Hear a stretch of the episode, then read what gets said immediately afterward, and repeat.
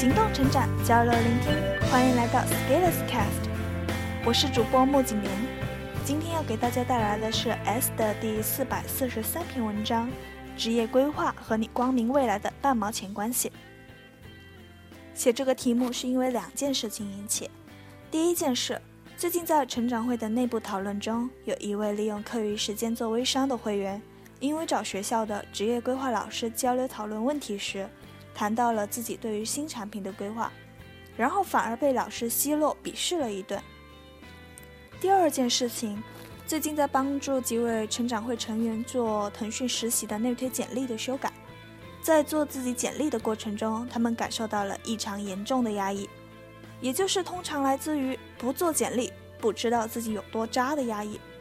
然后再反思自己到底想要的是什么。于是我就写下了这个题目。首先，我觉得很不靠谱的一点是，学校里的所谓的职业老师对于学生的态度问题。一个学生出于信任和老师交流，寻求意见看法，得到的却是奚落和鄙视。我觉得一名老师，不管你自己的成长经历中被多少人鄙视过，哪怕你因为自己很烂，在其他人的打压和嘲讽下长大，当你做了一名老师，尤其是职业规划老师后，不管是否货真价实。在其他人眼中，你至少像一个专家，而找你的人也是你的学生。在学校这个大的范畴下，有一个泛权利义务关系，所以这个老师的工作要求他不能这样对待学生。其次，我推测老师产生这种反应，来自于对学生在校做微商这件事情的不了解，或者对于微商的不了解，或者来自于对自己朋友圈里反复被做微商刷屏而不胜其扰。其实这是老师自己的朋友圈质量的问题，不是微商的问题。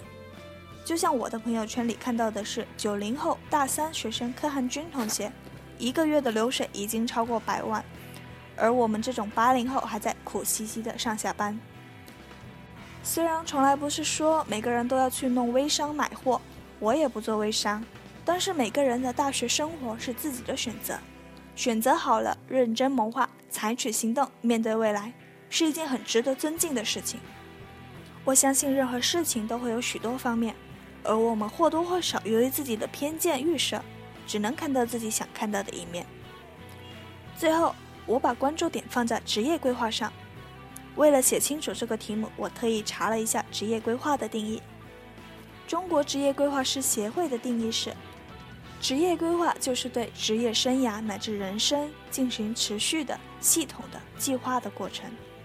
职业规划的价值就在于它让你有机会对自己的情况做一个通盘的思考，同时面对未来做出展望。这个出发点是非常的好。一个人也的确是需要有一些三年、五年的规划，就像一个国家的五年计划一样。但是我觉得差不多到这个点上就可以了，再往前走必然会断片。十五年后是什么样子的，你确定能讲清楚？我一直以来观点是。职业规划所倡导的有价值部分，我们一定予以采纳吸收，但是不足之处却一定要辨别批判。正如前文，有价值部分在于让你对自己有思考，这也是我说的成长系统中的学习系统要解决的问题，就是在自己数年的成长过程中，你需要不断的反思自己的路线、方针、政策等等问题，对你的方向进行修正。但是这只是一方面而已。我能感受到的事实是，我们大部分人在给自己制定计划的时候，通常倾向于高估自己未来五到十年的能力，却低估自己未来两三年能创造的变化。原因在于，一方面在做计划的时候，我们的野心可以肆无忌惮地释放出来，大饼谁都可以画，画完了还可以沉浸其中，仿佛已经实现完美人生。另一方面，我们薄弱的执行力根本让我们无力从起点走出太远，所以所谓的职业规划来说，关键是在于你的行动。我觉得很多时候我们在伟大的蓝图征程中，都不是死在通往目标的路上，而是在离起点不到一百米远的地方就死了。但是从我目前了解到的情况，职业规划解决不了这样一个问题。假设你是一个积极的规划者。那你现在规划好了未来十年甚至更多的路径，然后你开始行动。当你开始行动的时候，你的处境有了改善和变化。这个改善和变化让你有了更大的格局，或者上了一个层次。假设你原来所处的环境是 A，你的规划 P 也是在 A 的场景下谋划的。经过努力，你到了 C，然后你发现 A 和 C 的环境中很多价值和准则不是完全一样的。那么你是继续坚持在 A 下给自己设计的 P，还是调整策略？这样抽象看，很多人会觉得自己应该调整，也有人觉得应该保持不变。我举个不是特别贴切，但是又有关联的例子。你在一个月赚两千块钱的时候，为了某些原因，比如装逼把妹，去人均五百的自助餐厅消费，你可能想着努力的吃，把花出的钱吃回来，扶墙进，扶墙出。如果你的收入增长了十倍以后，你可能想着这就是一顿饭而已，吃饱了就行。两种处境下，人的吃相是会不一样的。我再提供一个思路，大家自己把握。我相信每个人做每件事情的后面都会有一系列的原因逻辑链。当你不断的问你为什么要做这个，层层剥开，你会发现，我们追求的事物，很多时候最终是归结到内心的感觉。这种感觉可能是安全感，或者成就感，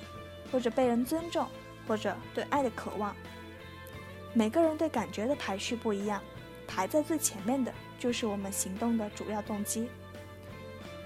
一个把渴望冒险放首位，和把寻求最大安全感放首位的人，在做选择时可能会给出全然不一样的答案。虽然排序是可以调整的，但是短期内还是可以认为基本不变的。按照这个原则，我坚定地相信，在上文所描述的场景下，